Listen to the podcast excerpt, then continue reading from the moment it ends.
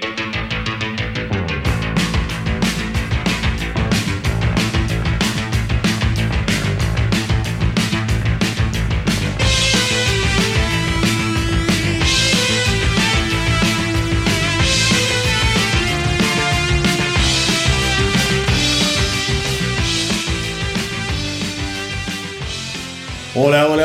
Queridos rockeros. Espero que estén todos muy, pero muy bien y preparados para otro episodio de El astronauta del rock, en donde recorreremos los ecos de la semana, las noticias más importantes de los últimos días en materia rockera. Y hoy, mis queridos rockeros, nos espera un programa bien pero bien nutrido de información porque esta semana ha pasado de todo, hay muchísimas novedades. Seguramente también les digo que van a notar que al mismo tiempo no vamos a escuchar tantos estrenos como hacemos usualmente porque como siempre les digo en esta época del año ya estamos entrando en el periodo en el que los músicos comienzan a guardarse para pasar el invierno, por así decirlo. Obviamente de acá a fin de año se van a editar cosas, pero digamos que la munición pesada comienza a dosificarse. Pensemos que hoy en día, por cómo está planteado el negocio, los músicos tratan de editar material mientras están de gira o antes de salir a rodar por el mundo.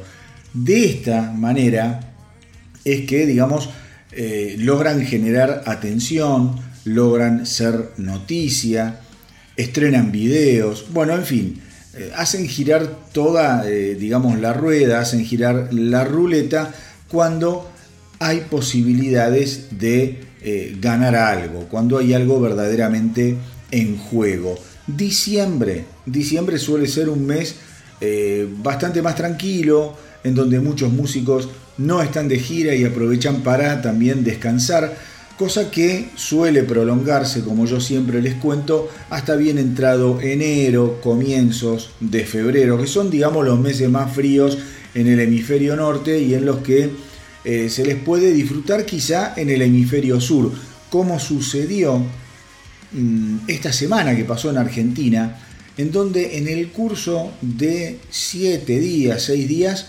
tuvimos, escuchen estos, dos shows de Roger Waters, nos visitaron además los Red Chili Peppers, que me dijeron que estuvo muy bueno. De Roger Waters también tuve buenas, buenas críticas. Eh, y además de esto tuvimos dos jornadas, y estamos teniendo, porque son hoy y mañana, lo que les voy a decir ahora, dos jornadas del Primavera Sound, en el que tocan bandas como The Cure, eh, Blur, Pecho Boys, Beck, por nombrar digamos, a los más importantes. Después viste cómo son estos festivales que te meten eh, de todo. También te tenés que comer algún sapo, pero bueno, son así estos festivales. Pero digo, miren cómo el hemisferio sur, justamente como les estaba contando, eh, surge para estos artistas eh, en lo que es el invierno de ellos y nuestro verano. Pero como les, les venía diciendo, diciembre de todos modos sigue siendo, sigue siendo algo eh, un poquito más flojo en cuanto a estrenos y novedades. Eh, es algo típico de esta época del año, pero no se preocupen, porque acá en el Astronauta del Rock ya estamos súper acostumbrados a pasar el invierno y a generar contenido para mantenerlos informados, entretenidos durante un buen rato cada semana. Una cosita antes de arrancar. Les quiero agradecer mucho, mucho, mucho a todos los que se están sumando como oyentes de la radio online del astronauta del rock. Un proyecto que yo lo empecé eh, sin demasiadas expectativas, más que nada para un poco mm, tener yo mi, mi lugar en donde escuchar la música que realmente me gusta, que realmente disfruto y compartirla con algunos amigos. Pero la verdad es que en estos últimos meses, estas últimas semanas, la aplicación se ha bajado muchísimo, tanto del Google Play como del Apple Store.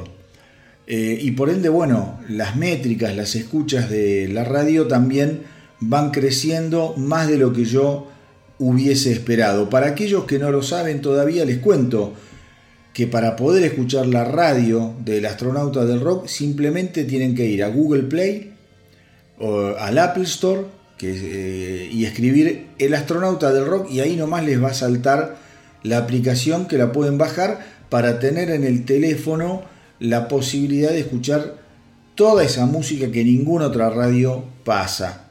Es una radio en donde no hay programación, digo, no, no me van a escuchar a mí hablando. Hay algún que otro separador de unos cuantos segundos, pero no hay un programa, no se pasa el podcast, no hay otra gente hablando.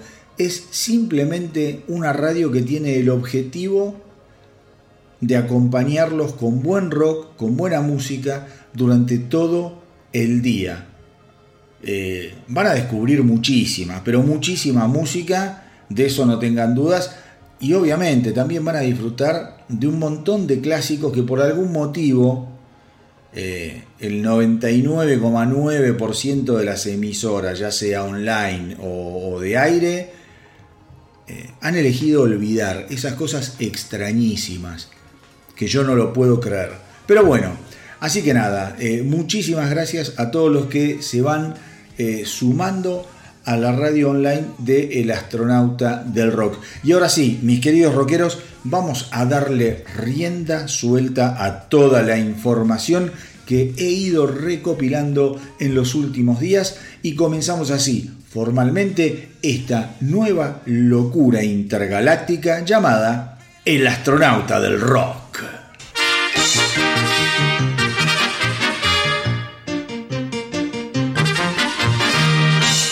Lo primero que tengo para contarles, mis queridos rockeros, tiene que ver con algunas declaraciones que estuvo haciendo el guitarrista de Sepultura, Andreas Kisser, porque estuvo hablando esta semana que pasó sobre el próximo álbum en vivo de la banda para celebrar el 40 aniversario de, eh, de historia de estos veteranos del metal brasileño, hoy ya hay que decir brasileño barra estadounidense.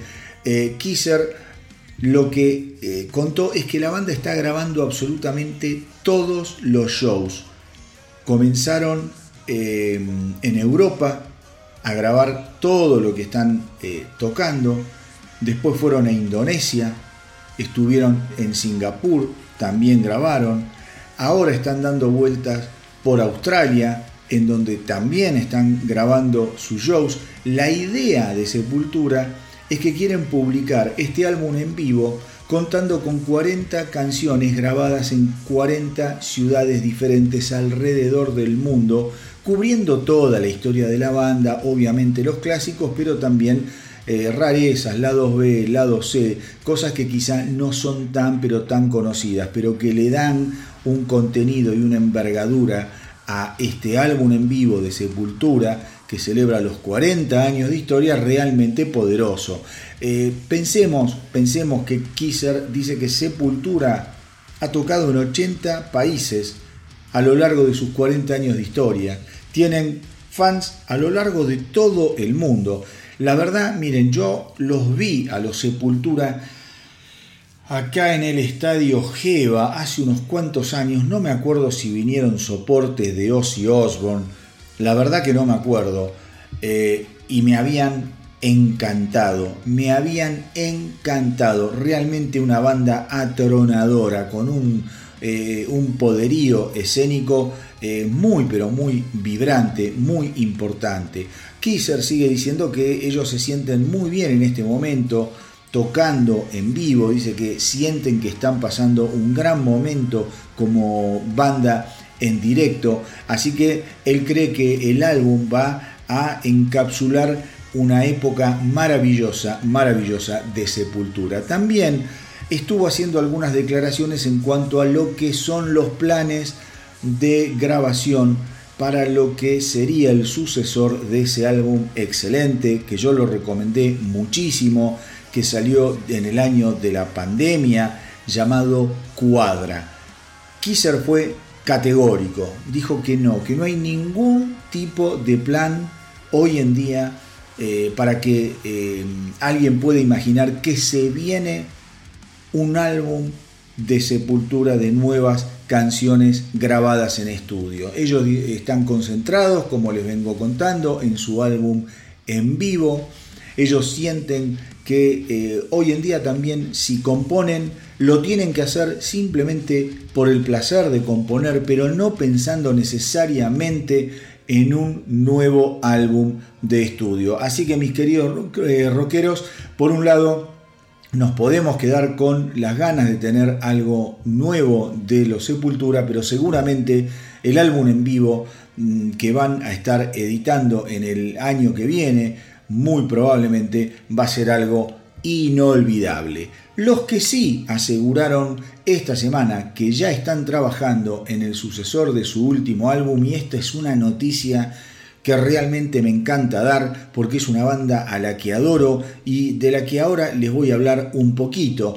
Estoy hablando nada más ni nada menos de esos eh, artistas de culto, de esa banda de culto llamada Sacred Rage. Unos eh, verdaderos titanes, además súper veteranos, de el trash metal, liderados por el genial Phil Rin, un tipo increíble, de un talento enloquecedor.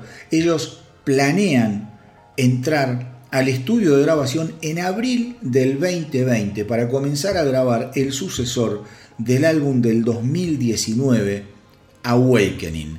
A mi entender, aquellos que me escuchan desde hace un tiempo me habrán escuchado ya decir esto. A mi entender, Awakening es el mejor álbum de thrash metal del 2019 y creo que está entre los álbumes más importantes de thrash metal de los últimos 10 años. La verdad es que es una obra increíble, un álbum súper directo, a la yugular, sin complicaciones, un álbum breve, creo que no llega a las 10 canciones, debe tener 9 canciones, 10 como máximo lo escuchás eh, muy rápidamente y es muy gustoso, es muy entretenido. Miren, yo sé que algunos se van a enojar con lo que voy a decir ahora, pero un álbum como Awakening es el álbum que soñaría Metallica con hacer hoy en día para recuperar algo de la magia que han perdido desde hace décadas. Es un álbum imprescindible para los amantes del trash no tengan ninguna duda. Y además estamos hablando que Awakening vino a romper una sequía en Sacred Rage que se prolongó por veintipico de años, 23 años. Ellos lo último que habían grabado en vivo había sido el álbum Hill de 1996. ¿Mm? Ellos tienen pocos discos, en el 87 sacan el álbum Ignorance. En el 90 eh, sacan The American Way, que es una cosa realmente demoledora. En el 93 Independent. En el 96, como les dije, Hill. Y en el 2000 la banda entra en un parate, se separan hasta que vuelven en el 2007, pero cuando vuelven en el 2007 un poco estaban festejando su historia y ese festejo se prolongó durante más de 10 años en el que eh, básicamente se dedicaban a tocar en vivo canciones de sus cuatro álbumes editados hasta que finalmente hasta que finalmente el líder y compositor de la banda Phil Rin se pone nuevamente a componer y largan en el año 2019 esta obra maestra a la que yo siempre, siempre recomiendo escuchar llamada Awakening. La banda habló largo y tendido de cómo había sido el proceso de composición, habían explicado mucho también por qué ellos habían estado 23 años prácticamente sin, bueno, prácticamente no, eh, efectivamente sin editar un álbum. Y la verdad es que yo les dije, recién les mencioné a Phil Rin como líder compositor. Phil Rin, eh, digamos que tuvo un momento de franqueza. Él sentía que estaba seco artísticamente y no quería editar álbumes de los, cual, o de los cuales él no se sintiera orgulloso. Eso eh, terminó con la historia de la banda durante varios años, como les dije, del 2000 al 2007, y cuando vuelven, ellos vuelven con esa idea de festejarse a sí mismos eh, y, de recordar las canciones de sus cuatro álbumes editados. Durante esos 10 años ellos tocan y tocan y tocan sus temas una y otra vez hasta que la lamparita y la necesidad de componer vuelve a nacerle en el corazón a Phil Ring. Y lo hizo con una potencia categórica, categórica, extraordinaria, que dio como resultado Awakening. Una banda además que en esos 23 años, pensemos, crecieron, se dedicaron a otras cosas, criaron hijos, familias. Los tipos, eh, cuando llegan al estudio de grabación para grabar Awakening, llegan con una conciencia ya mucho más adulta. Ellos dejan de grabar cuando eran gente muy joven y vuelven ya como adultos al estudio. Vuelven con una rabia eh, realmente reluciente, renovada. Caen también en todo lo que fue la época trampista de los Estados Unidos, eh, cosa que le vino eh, fabuloso a Phil Rin al momento de componer, porque estamos hablando de una banda de altísimo contenido político en sus letras a lo largo de toda su historia. Así que mis queridos rockeros, creo que es una excelente noticia. Sacred Rage acaba de confirmar esta semana que vuelven al estudio de grabación y con suerte en el 2024 vamos a tener entre nosotros probablemente una nueva obra maestra.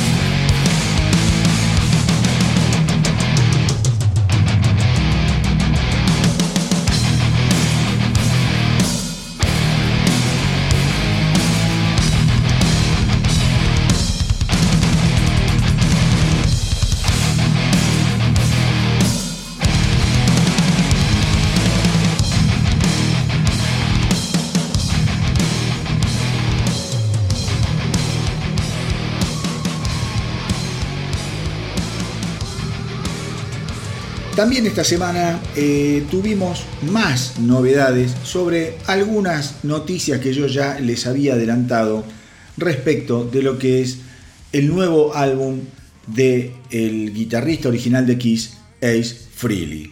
Esta semana, esta semana, se conoció finalmente que su nuevo álbum, llamado 10.000 voltios, eh, va a ser editado el eh, mes de febrero tentativamente y que el 28 de noviembre, 28 de noviembre, la semana que viene, el martes que viene, vamos a escuchar el primer simple, justamente el tema que le da nombre al álbum, 10.000 voltios. Yo les puedo decir algo, yo ya escuché porque se estuvo eh, haciendo un, breve adelanto a través de las redes de Freely, un brevísimo, brevísimo fragmento de esta canción. Es algo maravilloso, un riff de guitarra, un sonido, una producción que me llamó muchísimo la atención.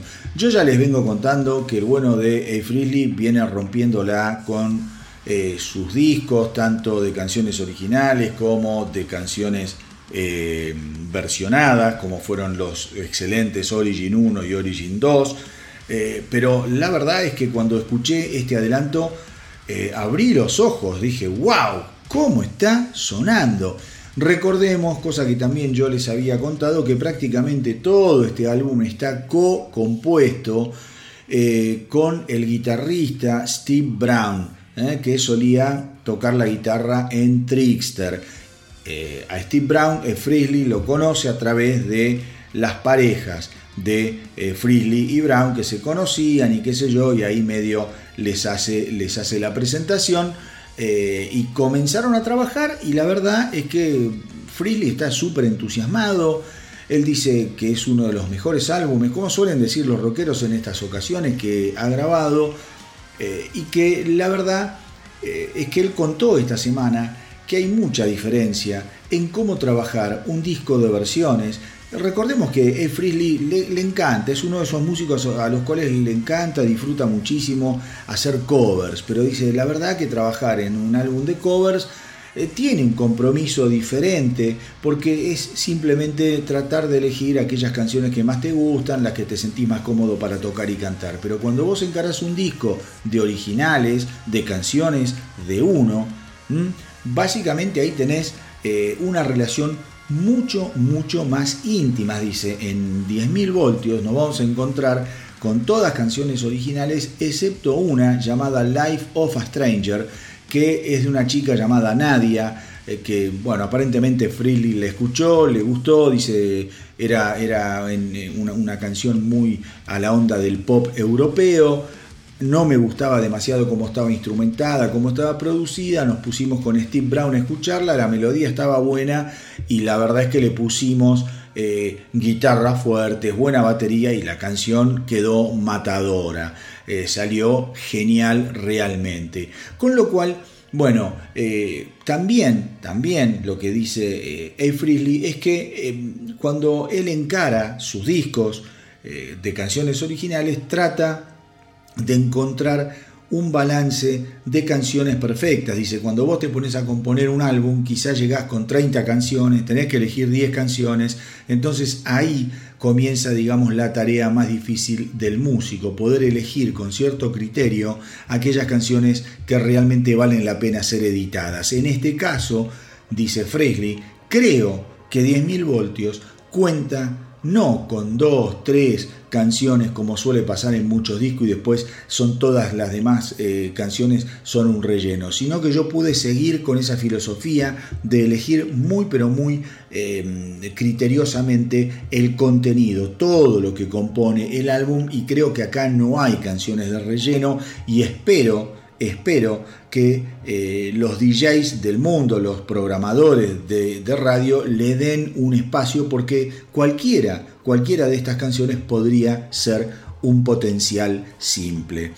La verdad, mis queridos rockeros, yo estoy súper entusiasmado con lo nuevo de A. Freely. Como les digo, creo que es un tipo que ha recuperado la fuerza, la inteligencia, el norte, eh, ha logrado dejar atrás muchos de sus fantasmas y se ha concentrado fuertemente, hábilmente en su carrera solista con muy buenos resultados. Yo no sé qué pasará con, eh, como dice él, con los programadores de radio respecto de su nuevo álbum. En lo que a mí concierne, en lo que a mí respecta, eso me tiene muy, muy sin cuidado. Como rockero y quisero viejo, el astronauta del rock siempre va a tener un lugar para difundir lo que hagan estos seres superiores llegados de otra galaxia.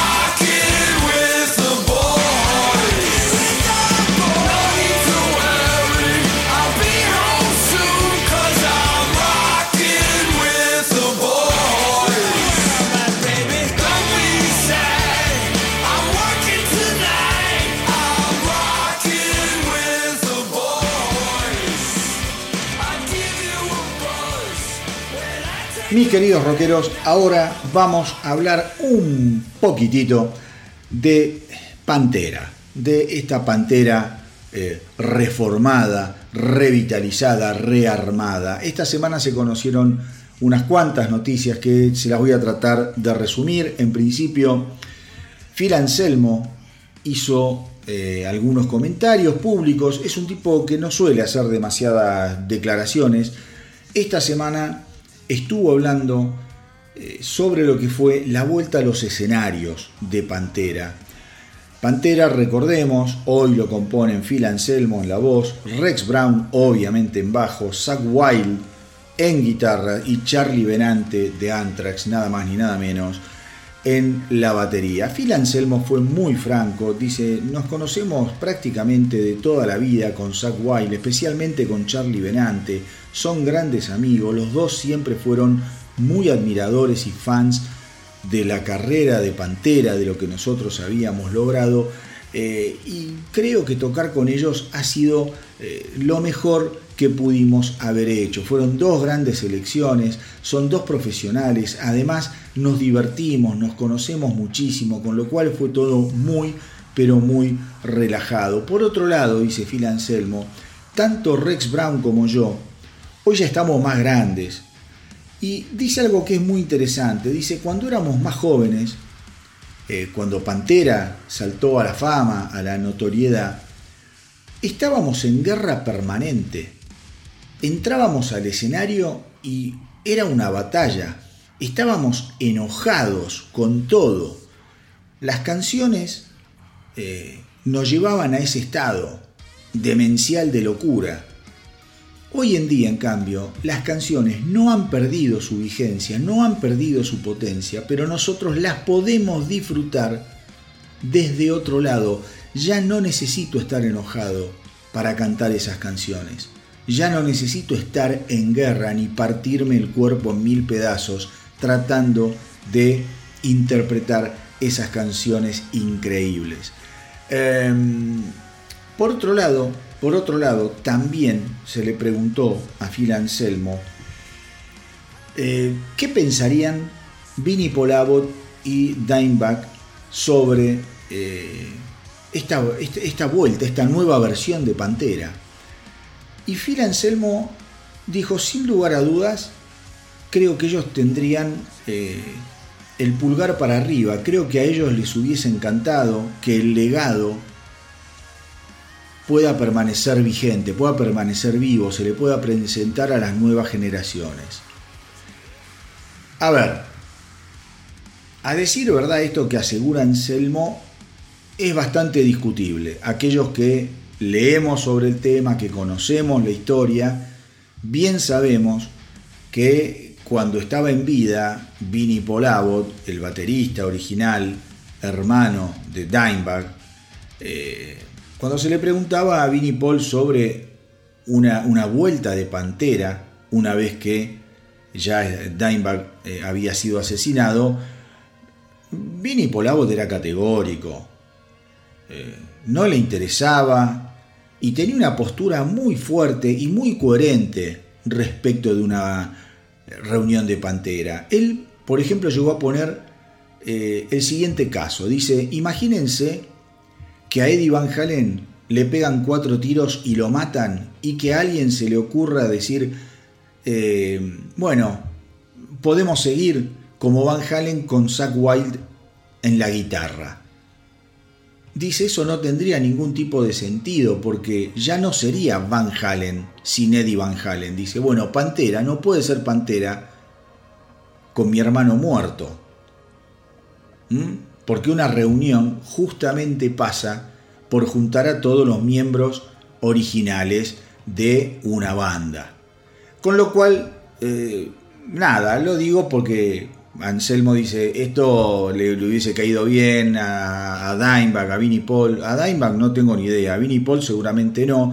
Tampoco importa demasiado a esta altura porque los herederos de eh, Paul y, de Dimebag dieron el ok, deben estar recibiendo regalías y, en fin, y está todo bien, la vida continúa, la vida continúa. De hecho, eh, eh, ya para cerrar el tema Pantera, esta semana también estuvo hablando Zack Wild sobre lo que sería la continuidad de este proyecto. Y él fue muy franco, dice, mira, a mí me encanta, es una banda que admiré toda la vida, las canciones me, las sé de, de pe a pa, no tengo ningún problema en que esto continúe. Dice, además funciona bárbaro eh, y yo estoy tocando con mis amigos, con lo cual me encantaría, me encantaría que el proyecto continúe. Así que le guste a quien le guste, mis queridos rockeros, lo cierto es que Pantera probablemente siga adelante con esta formación de notables. Veremos qué pasa después si Anthrax eh, termina su tan esperado disco y Charlie Benante capaz lo reemplazan o se van acomodando las agendas, pues yo creo que cuando Anthrax saque su disco va a tener que salir de gira furiosamente, de eso no tengo ningún tipo de duda, con lo cual ahí quizá Pantera o se queda un poco congelada o llaman a otro baterista. Así que nada, a mí lo que me interesa, yo lo dije desde un principio, yo estaba seguro de que esto iba a ser un éxito, seguro de que iba a funcionar eh, y así fue. Lo que a mí me interesa justamente es que para las generaciones más jóvenes el legado de Pantera quede vigente. Fue una banda de quiebre en los años 90, reformularon absolutamente todo, la, manera de tocar, la manera de cantar, ese enojo del que habla Phil Anselmo se notaba, era realmente una novedad brillante a mi criterio y por lo que se pudo leer durante toda esta experiencia, los fans han terminado muy contentos y las críticas han sido por demás favorables.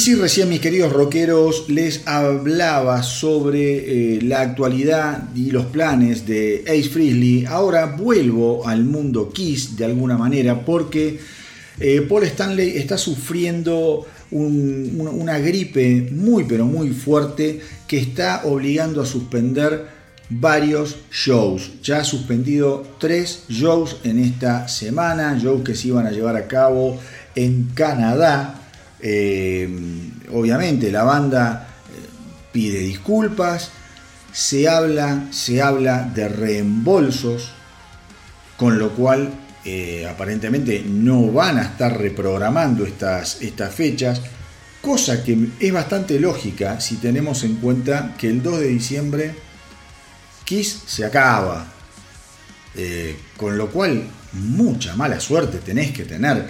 Realmente tenés que estar enlechado, pillado por una jauría de perros, tener tickets para ver en la gira despedida, a una semana del final, a y que te suspendan el show, te pegas un tiro en las pelotas.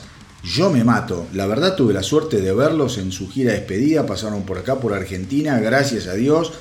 Eh, los pude ver. Me saqué las ganas nuevamente de ver aquí. Ya no sé, la quinta vez que los veía. Pero me quería despedir del bueno de Gene Simmons y de Paul Stanley, que pobrecito después salieron unas fotos, estaba con suero hecho mierda en una cama, tipo grande, no se recupera de una, de una gripe como te recuperas a los 20, 30 años. Así que nada, mi más sentido pésamo a los fans canadienses eh, y que Dios se lo pague, ¿viste? Porque esto no creo, no creo que sea reprogramado. A ver, eh, tengo novedades también sobre Halloween. Sobre Halloween. Ha anunciado, ha anunciado que van a volver al estudio para grabar la continuación del álbum homónimo del 2021 y lo van a grabar con la misma formación, ese rejunte de músicos de hoy, de ayer y de siempre, que grabó el excelente Halloween en el 2021. Han tocado muchísimo, han tocado muchísimo por todo el mundo en apoyo a ese excelente álbum. Aparentemente han tocado en tres continentes, en 26 países y los han visto 800.000 fans. Pensemos que pasaron eh, bueno, Los Ángeles, Nueva York, San Pablo, Praga, Santiago de Chile, Argentina, bueno, por todos, por todos lados, eh, tocando atrás de un disco eh, muy, pero muy importante, un disco súper, súper bueno, con canciones, yo lo dije en su momento cuando lo recomendé, es un álbum Halloween que tiene canciones bien, bien clásicas del heavy metal, pero también tiene canciones muy, pero muy radiales. Es un álbum hermosísimo, el hermosísimo. Pensemos que ese álbum estuvo en el top 10 de más de 10 países, incluidos Alemania, España, Finlandia, Suecia, Suiza, Austria. Como verán, una banda que tiene muchísimo, muchísimos, pero muchísimos fans en todo lo que es el continente europeo especialmente. Así que nada, les quería comentar, crucemos los dedos para que rápido, rápido, rápido puedan componer, puedan grabar, producir y sacar el sucesor del excelente álbum del 2021, Halloween.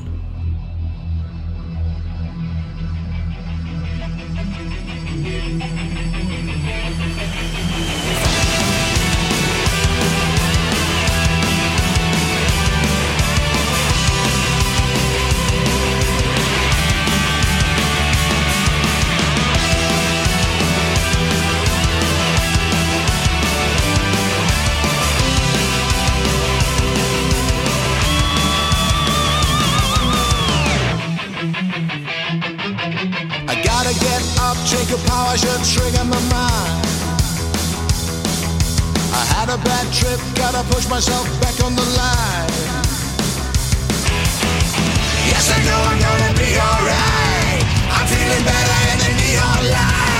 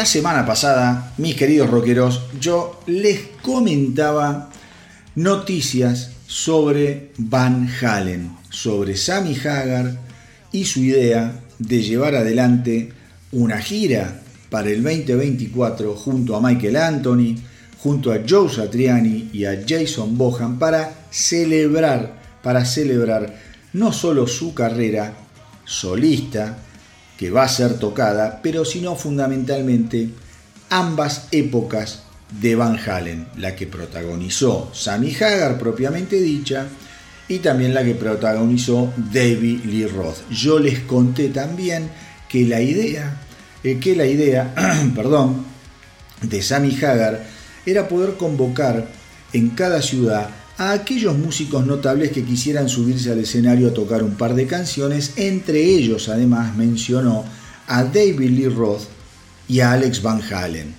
¿Mm? Dijo, si ellos quieren subirse al escenario y tocar algo con nosotros, no hay ningún problema.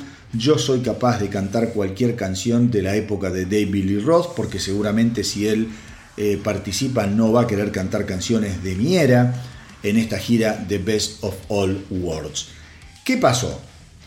Se abrieron un montón de expectativas eh, respecto de esta convocatoria y el primero en saltar, en morder el anzuelo, obviamente, fue David Lee Roth que no quiere perderse una. Entonces dijo, hagamos esto. Con lo cual, ahí la pelota se hizo gigantesca, se empezó a hablar de una gira eh, por parte de la prensa y de los fans, estoy hablando, ¿eh? Empezaron a tejerse suposiciones sobre que David Lee Roth se iba a sumar a la gira y que patapín y que patapum, hasta que Sammy Hagar tuvo que salir a decir no fucking way, de ninguna manera, David Lee Roth no está invitado a participar de la gira, Alex Van Halen tampoco.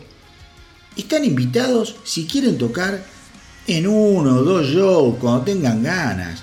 Dice, pero ni en pedo, no hay manera de que yo haga una gira entera con David Lee Roth. Dice, no creo que lo mejor sea volver a girar eh, junto a él. Recordemos, mi querido rockero, que esta experiencia ya se había dado. Salió Van Halen a tocar canciones con Sammy Hagar, canciones con David Lee Roth, terminó todo a las patadas. David Lee Roth es un tipo muy particular, figura en la historia grande de Van Halen sin lugar a dudas, pero eh, Sammy Hagar, creo que inteligentemente, dice, no, ni loco, ni loco, no lo quiero, no lo soporto en toda una gira. Y dice, y otra cosa, dice Sammy Hagar, que yo creo que lo dijo ya hasta con malicia, eh, medio arrepintiéndose de la convocatoria original. Porque dice, la verdad, eh, él se puede subir y esperemos, si se sube en algún show, esperemos que se acuerde las letras. Como diciendo, el tipo está acabado, está gaga. La verdad, mis queridos rockeros, más allá de las preferencias de cada uno, eh, yo creo que David Lee Roth no- no está eh, en su mejor momento, ya su mejor momento pasó hace años. A nivel cantante, a nivel vocal, uno lo ve cantar y es medio un papelón. Sammy Hagar, en cambio, con 70 y pico, 76 años, el tipo tiene la voz realmente nueva, la tiene impecable, así un tipo, un dotado, eso es genética y además eso es cuidarse y eso es estar atrás del negocio permanentemente. Sammy Hagar nunca dejó de hacer música, siempre estuvo ahí. David Lee Roth ha tenido sus idas, sus vueltas y la verdad que tiene una voz cada vez más cascada, medio como impresentable. Y yo creo que Sammy Hagar en ese sentido quiere que esto sea realmente profesional porque a decir verdad eh, debe suponer que no va a haber ningún otro eh, homenaje o cuasi homenaje a la eh, carrera del brillante Eddie Van Halen. Cambiamos de tema, mis queridos rockeros. Brutalmente les cuento que los legendarios británicos de Magnum van a lanzar un nuevo álbum de estudio llamado Here Comes the Rain el próximo 12 de enero del 2024. Una noticia que a mí me encanta. Esta semana además han adelantado un gran tema, un hard rock de aquellos, bien rifero, bien guitarrero, llamado Blue Tango. No se asusten, no hay ni un acorde tanguero. Esto es bien rock and roll, rock pesado, bien al frente, divino, la verdad, increíble. Estamos hablando, estamos hablando además, mis queridos rockeros, de una banda. Eh, yo recién cuando les hablaba de Halloween les dije es una banda muy europea. Bueno, Magnum también. Es una banda muy, muy europea. Una raigambre muy, pero muy del viejo continente. Son ingleses, como yo ya les dije, de Birmingham, eh, formados en el año 1972. ¿m? Ellos igualmente pegan el salto porque eh, es como esas bandas que se enganchan a la New Wave British Heavy Metal, un poco como pasó con Judas Priest, que ya venían tocando desde hace años, pero cuando el, heavy metal eh, comienza a ser tenido en cuenta en el Reino Unido, son esas bandas que logran engancharse. Magnum ahí tuvo como su momento también de gloria, pero digamos que es una banda un poquito más frondosa y variada en cuanto a estilos musicales. Vos si escuchás álbumes eh, así en, en random de Magnum, te podés encontrar con un álbum de rock progresivo, con un álbum que tiene influencias de folk británico, con un álbum bien de hard rock o de pop, de pop rock. Pensemos que son muchísimos, muchísimos de años, eh, de, de- años grabando justamente muchísimos álbumes. eh, y es, es una banda que tuvo eso, nunca dejó de grabar. Si uno se pone a investigar, vos vas a ver que los tipos sacan discos permanentemente, permanentemente. Con lo cual es una gran noticia que a esta altura de la, de, la historia, después de tantos años, vuelvan, vuelvan a eh, grabar un disco. Hay muchísima expectativa. Lo, que vamos a escuchar ahora, van a ver lo que les digo, es bien al frente, bien lindo. Eh, y la verdad es que más allá de que, como les digo yo, tengan repercusión en Europa nada más o que sean muy localistas de lo que es Europa respecto del resto del mundo, a mí particularmente eso no me dice nada respecto de la altísima calidad de la obra de Magnum. Vos viste cómo son las cosas, a veces hay bandas que tienen más suerte en un territorio, otras que son un poco más planetarias. Eso ya no lo decide nadie, eso es un- un- un- una cuestión del destino, una cuestión de la suerte. Vamos entonces con el primer adelanto de lo nuevo de Magnum Blue Tango.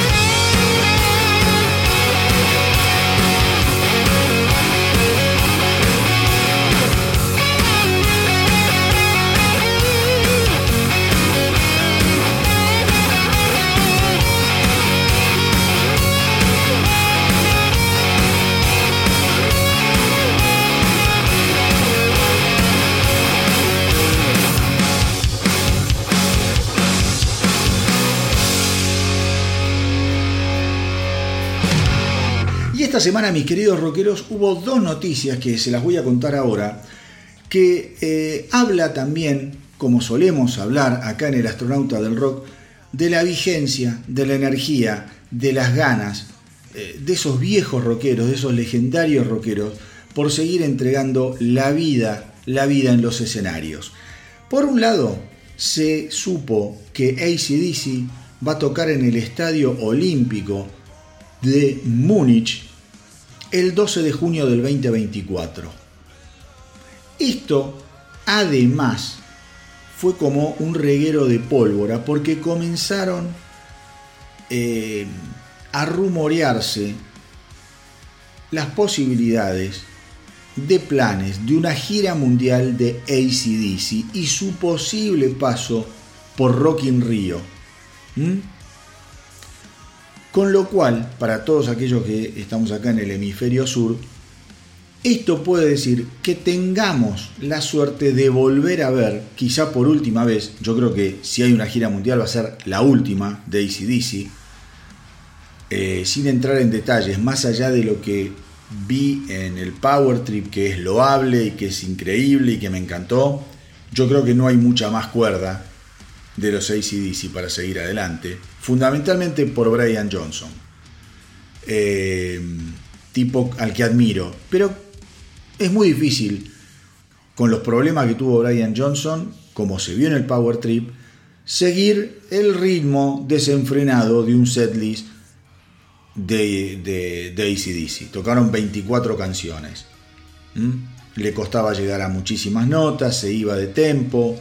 Eh, un tipo que tiene ya también 76 años aproximadamente, con grandes problemas auditivos. Una pena, no importa. Lo que yo espero que en el 2024, si salen de gira, pasen por la Argentina, porque me gustaría estar ahí con ellos por última vez, saludarlos, gritarles, arengarlos, y decirles que son la banda más grosa de la historia del rock. Es así de simple.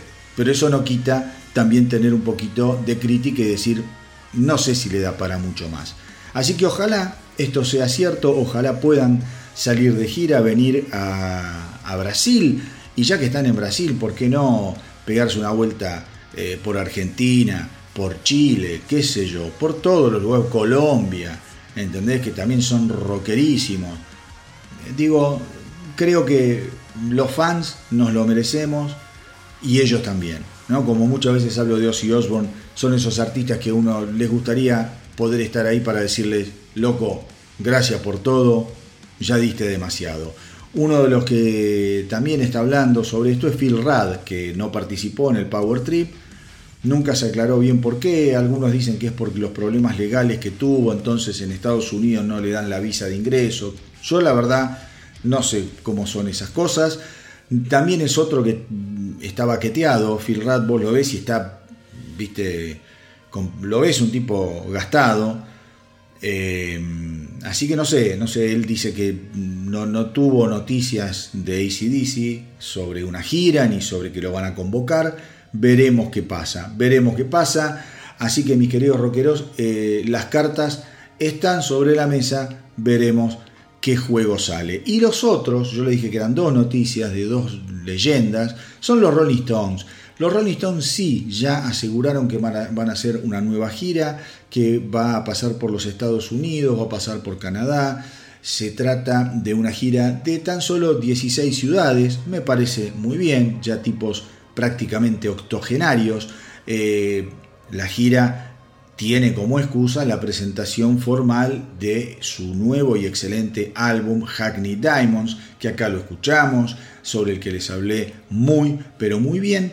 Va a comenzar esta, mm, es, esta gira el 28 de abril del 2024 en Houston, eh, Texas, y van a girar por Las Vegas, Glendale, East Rutherford en Seattle, eh, eh, Foxboro, Orlando, Atlanta, Filadelfia, Cleveland, Denver, Chicago, Vancouver, Los Ángeles y Santa Clara. Y después acá estoy leyendo, van a presentarse también en el New Orleans Jazz and Heritage Festival que se va a celebrar el 2 de mayo. Pensemos, mis queridos rockeros, que Hackney Diamonds fue el decimocuarto álbum número uno en el Reino Unido que logran los Rolling Stones, superando a todos los demás álbumes top 5 en términos de ventas. En su primera semana, Hackney Diamonds acumuló la impresionante cifra de 72.200 unidades, lo que lo convierte en el tercer álbum más vendido del 2023 hasta el día de hoy.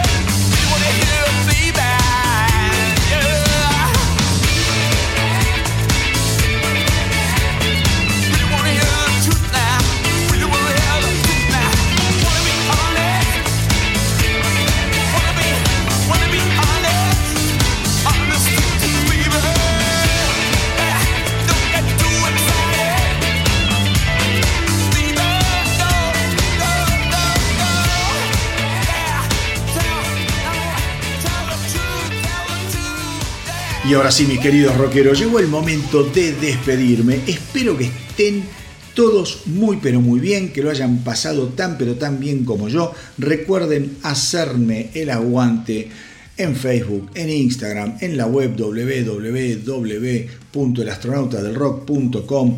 Ya saben también que estoy en TikTok. Vayan a la radio online del Astronauta del Rock, que como ya les dije al comienzo, están dando fenomenalmente bien. La bajan del Google Play, del App Store, en fin. Ya saben que en los distintos, en los distintos eh, medios del astronauta del rock, si ustedes los van visitando diariamente, eh, no les va a faltar enterarse de nada, de nada de lo realmente importante, jugoso y rico que suceda en el universo rockeros.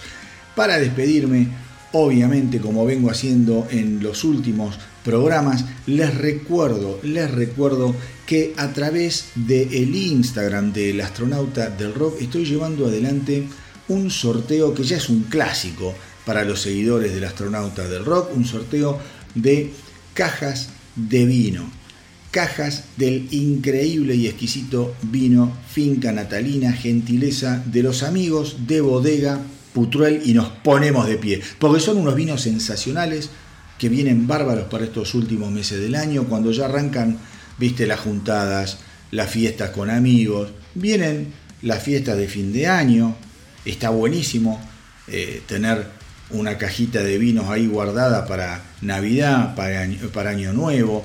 Eh, como siempre digo, no hay nada más lindo, no hay nada eh, más divertido para aquellos que amamos el rock que juntarnos con amigos, a conversar, eh, a discutir sobre música, comemos algo, abrimos una botella de, de rico vino.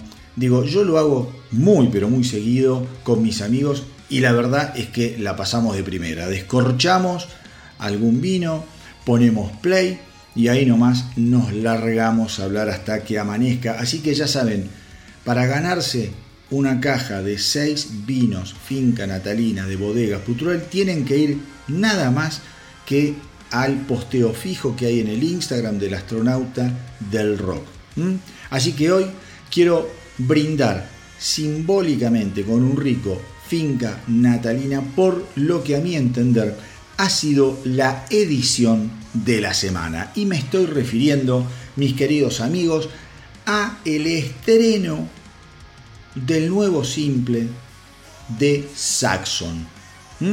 Se llama Hell, Fire and Damnation, que además es la canción que le da nombre, que le da nombre a lo que será el nuevo álbum, el álbum de estudio número 24 de Saxon, que se va a lanzar el 19 de enero del próximo año. ¿Mm? La verdad es que cuando escuché la canción por primera vez, inmediatamente enloquecí de felicidad. Acto seguido, me fui al WhatsApp de los viejos rockeros que siempre les cuento, en los que compartimos música, discutimos de rock, y le dije, muchachos, les paso el link, escuchen lo que es esta canción. Inmediatamente todos cayeron rendidos a los pies de Hellfire and Damnation, una canción espectacular.